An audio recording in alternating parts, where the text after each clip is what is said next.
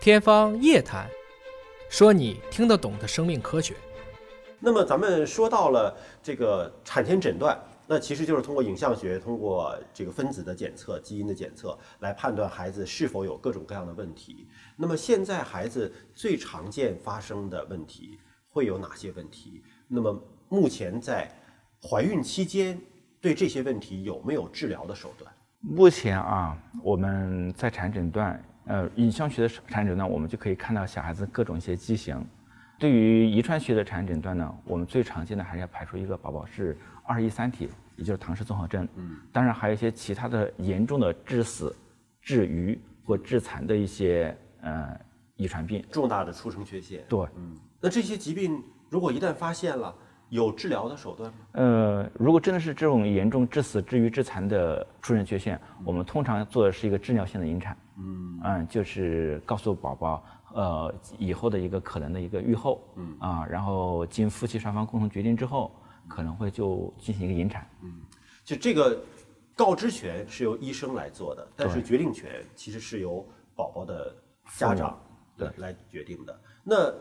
这个过程当中需要您亲自的去跟孕妇和家属来沟通这个事情。需要啊，需要啊。那沟通这个过程当中的一般的家庭的决定会是怎么样的？对于这种严重的出生缺陷，基本上都是选择终止妊娠了，就是引产了。嗯啊，除非确实有一些信仰啊，或者有一些其他的特殊原因啊，我们也理解。就是对于家庭的决定，他们自己会是一个很纠结、很艰难的决定吗？您在跟他们沟通的过程当中，比如说措辞是不是需要特别的谨慎和小心呢？我们在做遗传咨询过程中，我们尽量处于一个客观的一个水平，啊、然后如实的要告诉父母小孩子可能存在一个情况，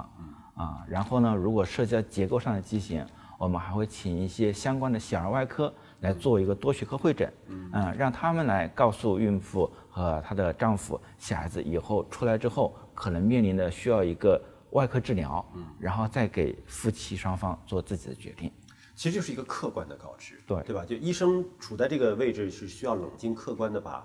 现实的情况说清楚。那么决定权交给父母，对任何一个家庭来讲，可能都是一个艰难的选择。对啊，但是选择了之后，呃，因为目前在我们国家这个是属于合法合理的一种选择的方式，对吧？当然，他也可以选择让孩子来到这个世界，让他来承担起对孩子未来的生活的一个照顾啊。这个选择权在他。但是我听说现在有一种治疗的方式叫做宫内治疗。嗯，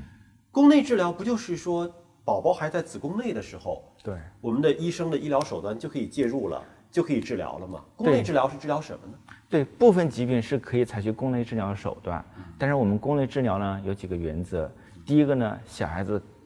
在出生之后是没办法进行一个治疗的，就必须在我们宫内来采取一个干预措施，否则小孩子可能会胎死宫内，或者严重影响孕妇的健康等等这种情况。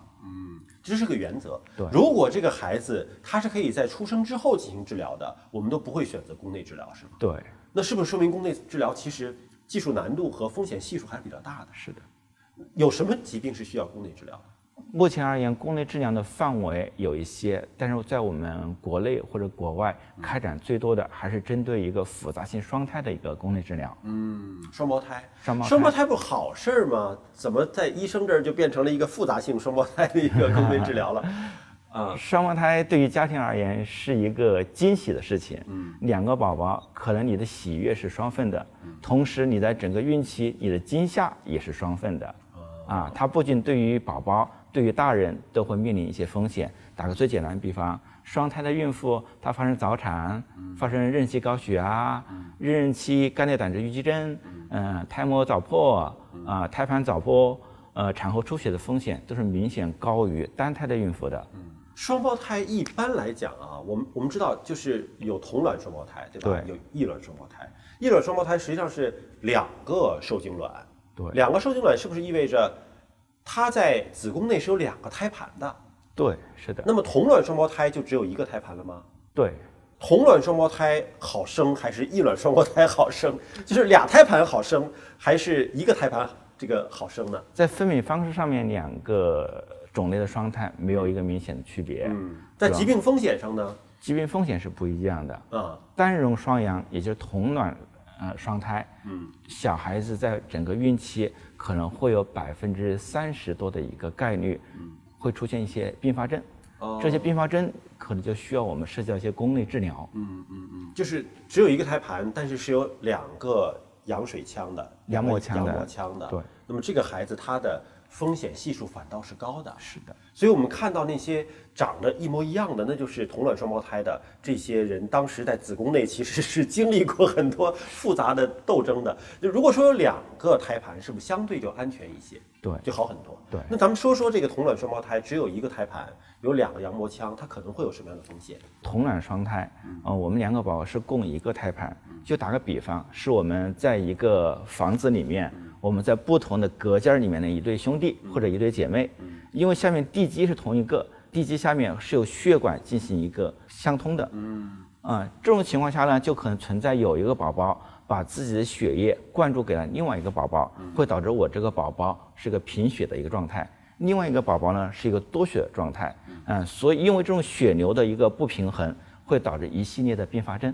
哦，是不是一个过于强势，一个过于弱势，然后在争取养分、争取血液的过程当中发生的这种变化呢？可以这样理解，可以这样理解，其实他们其实也也是一个宫斗戏哈，就是 在子宫里去去争斗。那遇到这样的情况，最严重的结果可能是什么？最严重的情况可能就像您刚刚说的一个过于强势的一个宝宝啊，把血液全部给抢过来了，然后会导致自己体内的循环灌注比较多，呃，影响自己的心功能也不行也不行，的啊。然后多了过于也不弱势的那个也不行，对，那最终就可能两个都没了，都保不住。对，那我们如果宫内治疗的话，有可能把两个都保住吗？有机会的。啊，那需要怎么做呢？呃，您刚刚说这种就是其中一个宝宝把另外一个宝宝血液给抢过来，我们在医学上秀是有一个名称叫做双胎输血综合征，嗯，它一通常分为五期哈，第一期呢，我们可能只会看到两个宝宝有羊水的一个差异。呃，一个羊水比较多，比如说羊水最大深度大于八或者大于十，另外一个宝宝没有羊水了，羊水深度小于二，啊、哦，差这么大呢，差这十和二的差距啊！对，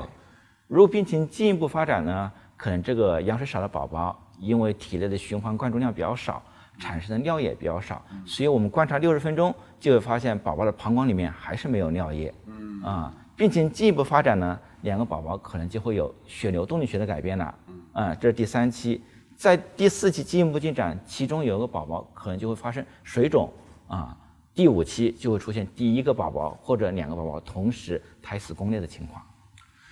等于没有养分的那一个，就是没有代谢，羊水也少了，膀胱里也没有尿液了，就整个人就属于整个的代谢非常的低迷的一个状态，对吧？然后呢，争取到了很多养分的这个宝宝，他其实争取到的是双人的养分，他一个人也是承受不了的。对，那我们如果治疗需要怎么样的治疗？目前我们最主流的采呃治疗方法还是采取一个胎儿镜，嗯、激光电凝术。嗯，刚刚我们说到这种双胎输血综合征，两个宝宝胎盘下面是有血管交通，嗯，我们会在胎儿镜下用激光找到这个吻合支，来进行一个电凝。嗯，电凝之后呢，然后这种贯通的吻合支就阻断了，然后两个宝宝就可以自己快乐的生长起来。就需要找到这两个宝宝私下互通血液的那根血管儿，对把它给阻断。对就让他们各自的都从胎盘去汲取养分就好了。对，是的，但是找到那根血管，我觉得难度就很大吧？是的。需要怎么来找呢？因为血管丛生啊，胎盘本身就是一个血管非常密集的这么一个器官啊，怎么找到那一根就恰好是连接两个宝宝的呢？这个需要有非常丰富的经验。嗯，我们通常呢，就是从一个宝宝的脐根部，嗯，它这个地方会有血管进行一个分散蔓延，嗯然后我们一根一根的找，一根一根的找，看它和另外过来的血管会不会有吻合的情况。您说的这个叫做什么？胎儿镜是吗？胎儿镜下激光血管凝固术，胎儿镜下，镜下是用什么镜呢？是胎儿镜，就叫胎儿镜。对它是要通过哪里伸到子宫里呢？它是通过孕妇的肚皮，嗯，然后通过孕妇的子宫，哦伸到我们羊膜腔里面就去。有点像腹腔镜，它其实是还是打了个微创的孔，是吧？有有啊，然后在里边要要镜下来观察，对它镜下同时还有类似像小手术刀一样的这种操作器械吗？有，比如说我们有些呃疾病，我们需要取胎儿的组织来进行活检。嗯，我们在我们镜子上面，我们可以伸一把钳子进去，嗯，然后可以抓取小孩子部分的组织来进行一个化验，也是可以的。那这个难度应该对手术的医生的要求非常的高。我们知道羊水穿刺，您刚才说了，它还是有一定的风险的，尽管是一个非常安全的一个技术了，但是可能还有千分之一的一个风险。那这可是一个比。穿刺那个针可能更复杂的一个医疗器械，并且要深入到子宫内，还要对胎盘里边，包括脐带上，可能胎儿当中还要做一些这种，它的难度到底有多大？风险系数有多大？难度目前在我们国内哈做的比较好的就是几个大的中心，在其他绝大多数医院是没有办法开展的很好的，啊，因为这类病人首先不会很多，啊，需要术者有丰富的一个经验，第二个呢就是我们目前以我们中国孕妇的一个接受程度，部分人觉得我怀了双胞胎，两个宝宝都会有风险，我可能会选择减胎，也有可能会选择两个宝宝都放弃，这在我们临床工作中都是碰到有的，这会有家长主动提出这个要求吗？有就是说我两个只要一个就行了。有。哦，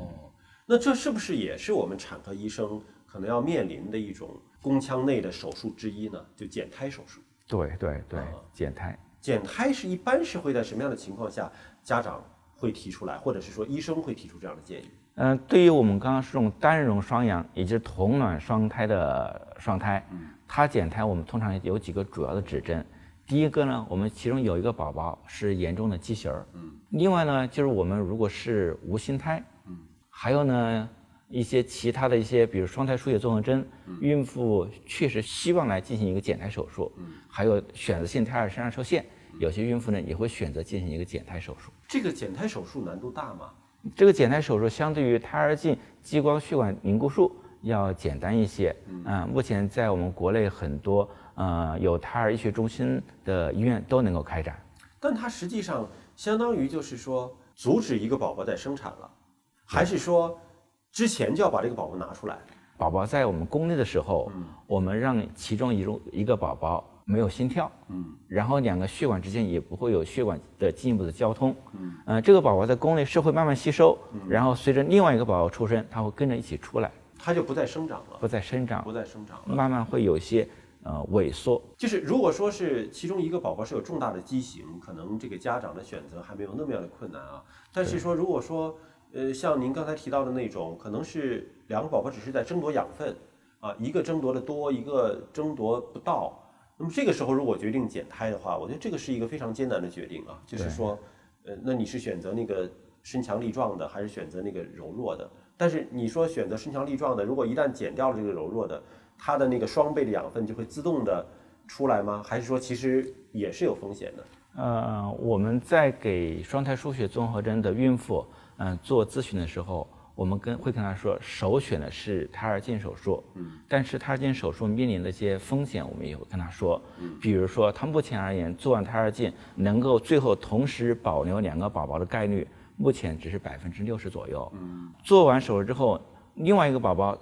也会死掉，保留其中一个宝宝的概率可能是百分之八十到八十五左右，啊，就是做完胎儿镜手术也不一定能够完全保留两个宝宝，啊，也有可能只能保留一个宝宝，或者发生术后并发症，两个宝宝都没了。告诉完之后呢，我们就会跟他介绍我们做射频消融减胎的一个风险和并发症，会跟他说，你如果你选择做射频消融减胎，最终可能有百分之八十五到百分之九十的概率能够挽救你需要保留的这个宝宝。啊，当然也是有一定风险，最后两个宝宝都保留不了。就是它来评估了，对吧？对风险都是有的。对，那会决定要减掉哪一个呢？嗯，在我们双胎输血的过程中，我们通常更倾向于是减掉那个贫血的宝宝。哦，就它可能是